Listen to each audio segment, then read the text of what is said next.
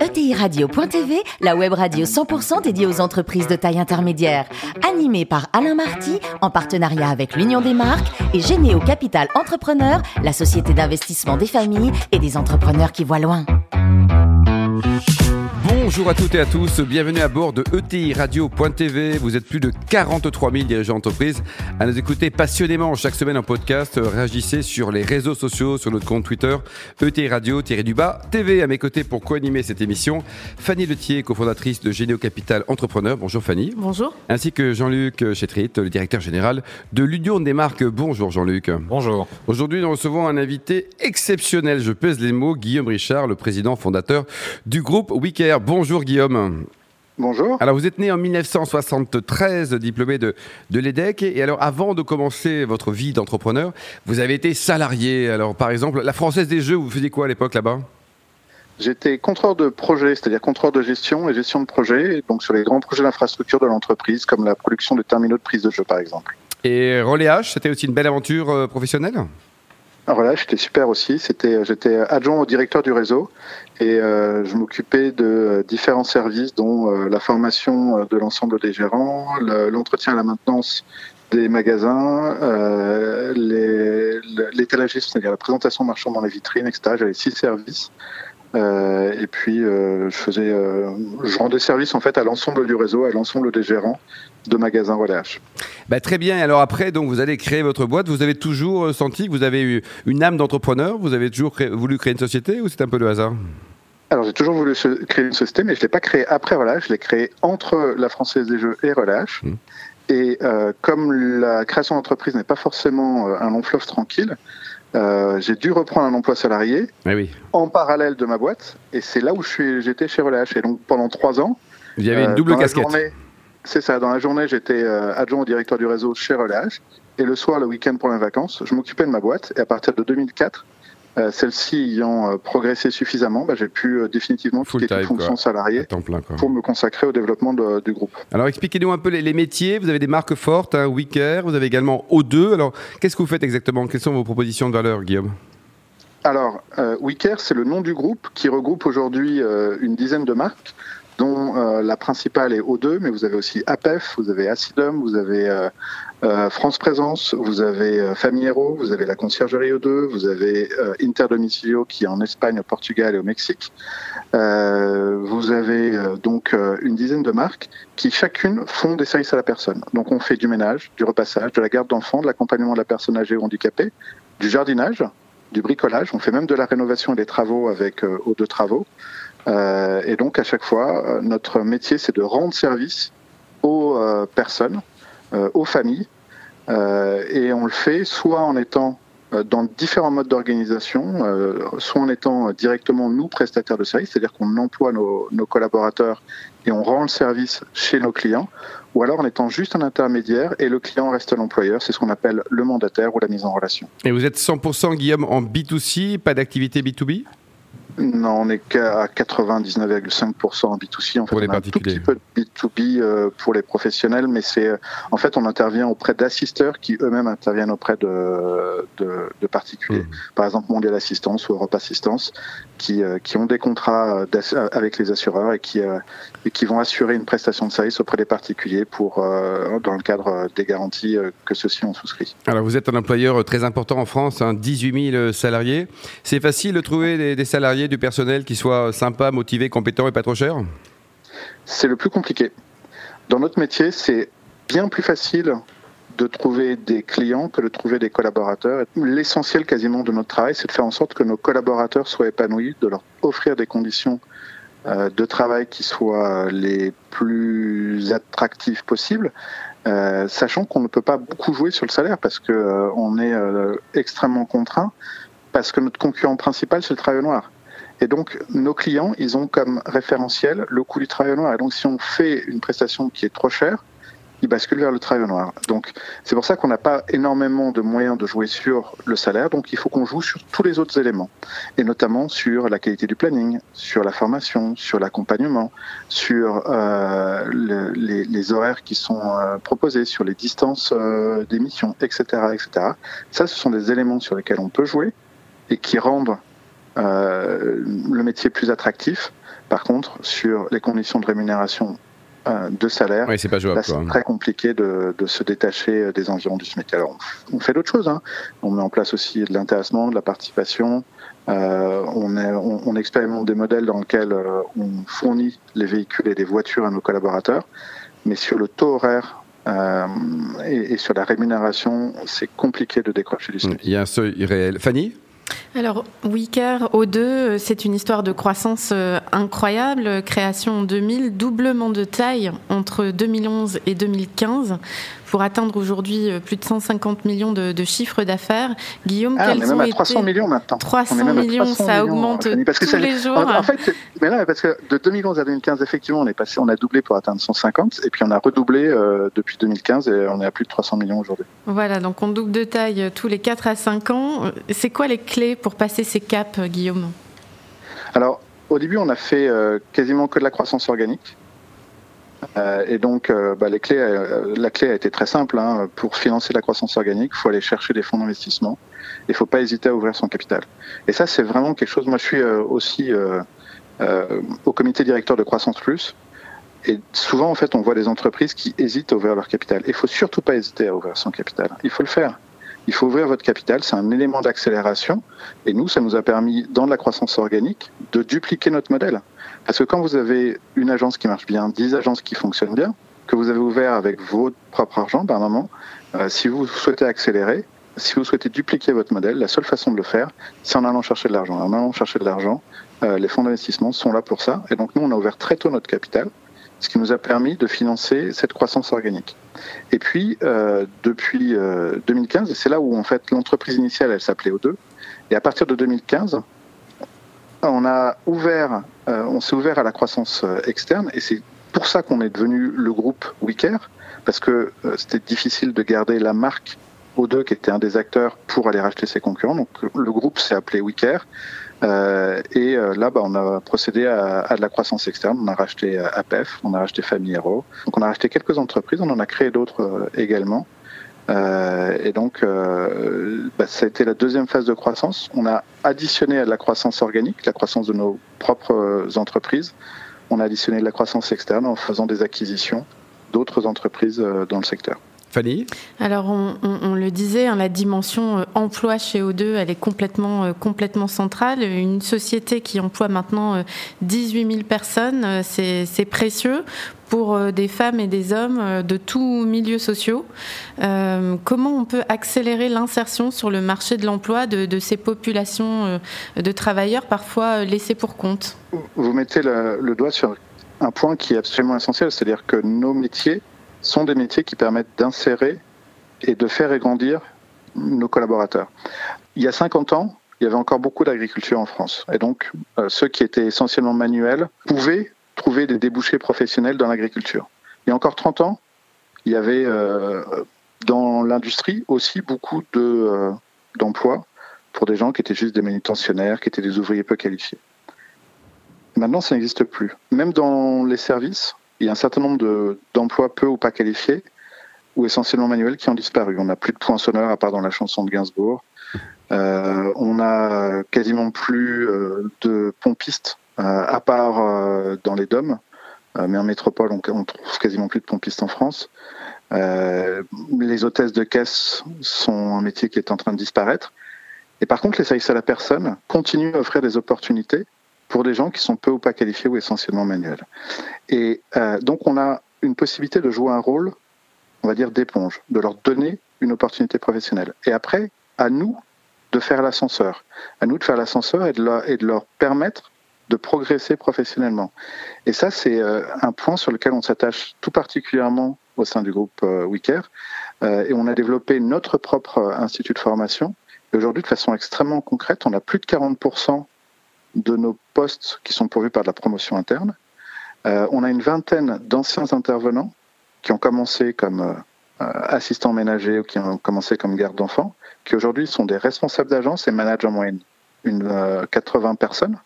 Euh, Belle réussite. Hein. On a des très belles histoires et euh, il y a aujourd'hui euh, dans les entreprises de sales à la personne moyen de faire carrière et de commencer potentiellement très bas et de grandir avec l'entreprise et avec nos entreprises. Sur des métiers qui sont euh, effectivement extrêmement euh, utiles, euh, la, crise actuelle a permis de, caractériser encore plus le besoin de, services à domicile, notamment pour les populations les plus, les plus fragiles. Elle a questionné assez sévèrement le, modèle des EHPAD.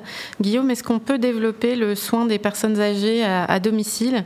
Et est-ce que O2 se positionne là-dessus? Est-ce que WeCare pardon, peut y contribuer? Bien sûr, ça fait partie des. Alors, même avant cette crise qui a effectivement montré euh, que euh, ben, un accueil collectif des personnes, quand il y avait une épidémie de ce type, c'était aussi favorable à la dispersion, de, euh, à la diffusion des maladies. Donc, de toute façon, c'était un sujet sur lequel on réfléchissait depuis quelque temps.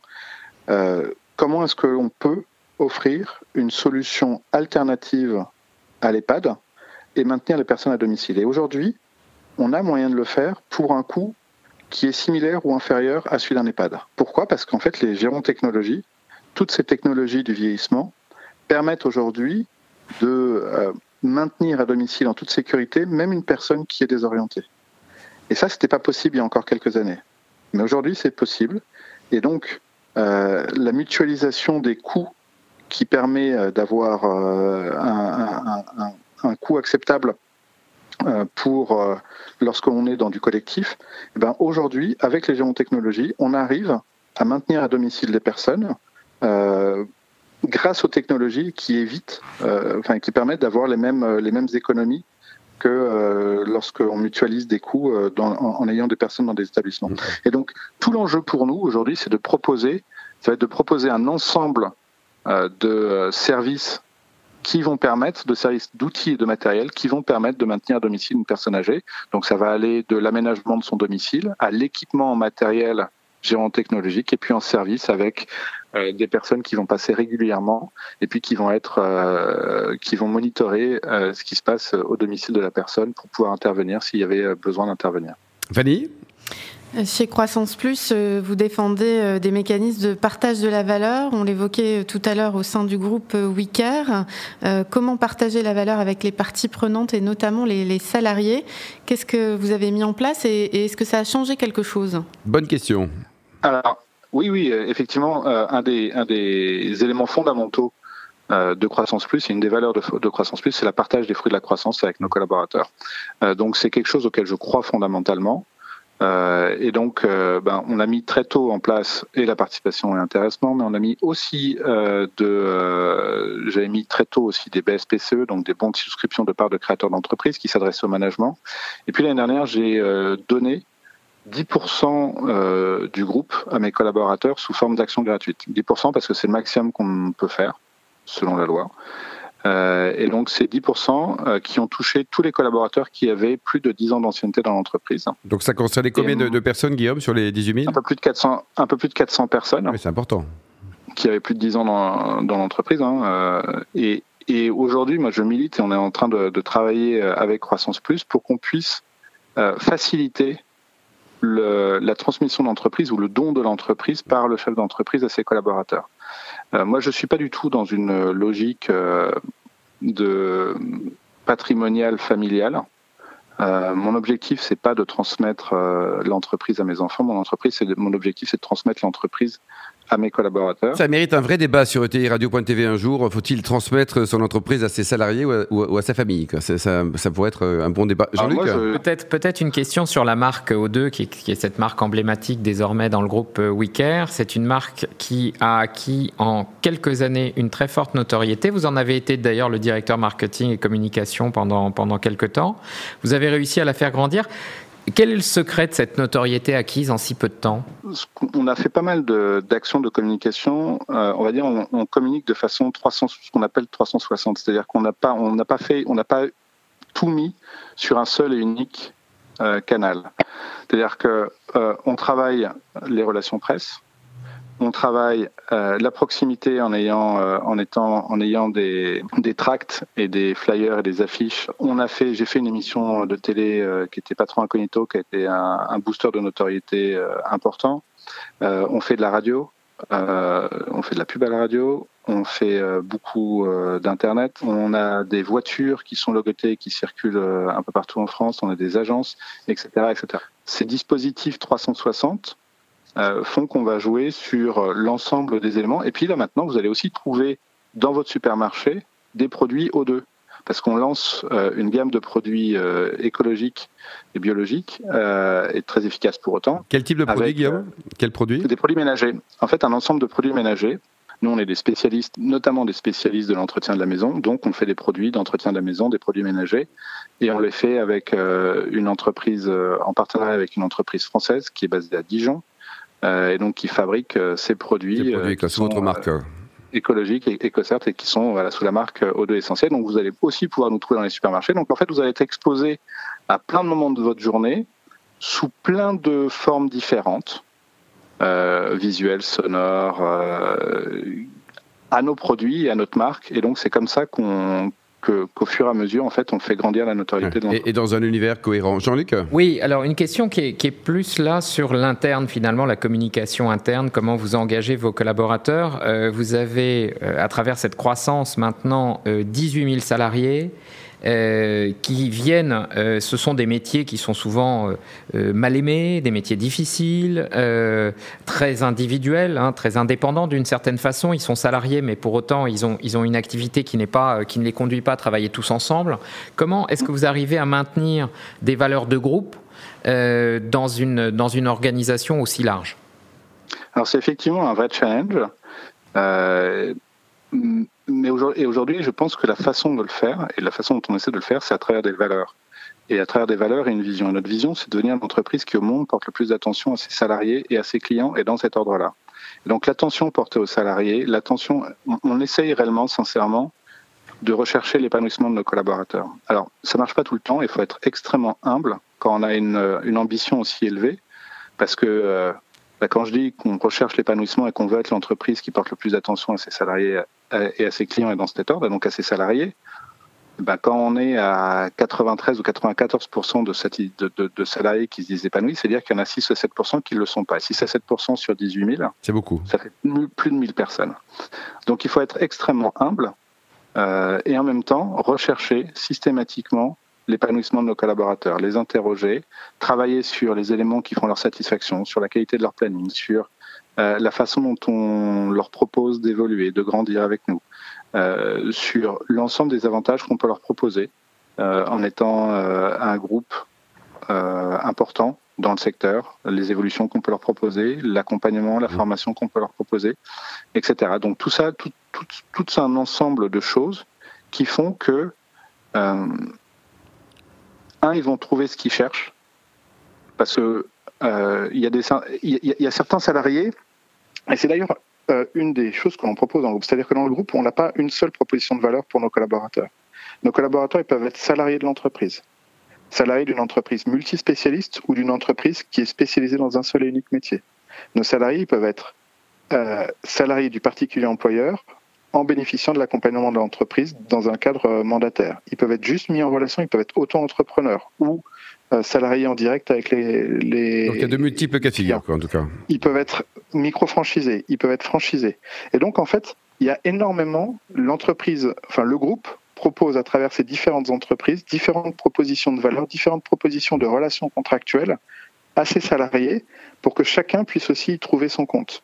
Pour que chacun, pour que ceux qui veulent plus d'encadrement, plus d'accompagnement, plus de sécurité puissent trouver dans le salariat les éléments qu'ils recherchent, pour que ceux qui veulent plus de rémunération puissent trouver dans l'auto-entrepreneuriat cette possibilité, pour que ceux qui veulent plus de liberté puissent trouver euh, dans euh, l'emploi direct euh, ce qu'ils cherchent. Et donc en fait, on a aussi différentes propositions de valeur pour permettre à chacun de nos collaborateurs de trouver à l'intérieur du groupe. De s'épanouir et d'évoluer aussi, quoi, Guillaume. C'est ça, absolument. Dites-nous, Guillaume, côté vie personnelle, on a un certain nombre de, points communs, mais vous adorez le bon vin, donc ça nous fait un point commun. Quels sont vos derniers coups de cœur, là? Ça, ça m'intéresse. Vos deux derniers coups de cœur, là, Guillaume, les, bonnes adresses de, Guillaume Richard ah, mes, mes coups de cœur euh, absolus en ce moment, c'est euh, du Châteauneuf du Pape Blanc. Ah, c'est exceptionnel, ça représente 5%, ça c'est tout petit, mais c'est bon. Hein. C'est ça, c'est ça, c'est-à-dire qu'en fait, on connaît très bien tous le Châteauneuf du Pape Rouge, Et le Châteauneuf du Pape Blanc, c'est, je trouve que c'est très très bien. Quoi. Ah, il y a un coup de cœur en rouge euh, en rouge, je, reste toujours sur ce que j'apprécie particulièrement, c'est-à-dire euh, des Bordeaux euh, un peu vieux dans lesquels les tanins sont fondus. Euh, et, euh, et, et, en particulier pour moi le pomerol avec la côte de bœuf avec les ça y est on a faim Guillaume grâce à vous. Et pour terminer alors on a aussi des différences hein. vous supportez le PSG vous pensez qu'un jour là dans, dans, les, dans les 30 prochaines années le PSG va devenir champion d'Europe ou pas? Ah, dans les 40 je vais être sympa avec vous. Dans les 40 prochaines années mais même dans les 60 prochains jours, euh, j'espère bien qu'on sera, champion d'Europe. Euh, merci beaucoup Guillaume, ne change rien, vous êtes juste parfait. Merci également vous Fanny et Jean-Luc. Fin de ce numéro de ETI Radio.tv. Retrouvez tous nos podcasts sur notre site et suivez notre actualité sur nos comptes Twitter et LinkedIn. On se retrouve mardi prochain à 14h précise pour une nouvelle émission. L'invité de la semaine de TI Radio.tv, une production B2B Radio.tv en partenariat avec l'Union des marques et Généo Capital Entrepreneur, la société d'investissement des familles et des entrepreneurs qui voient loin.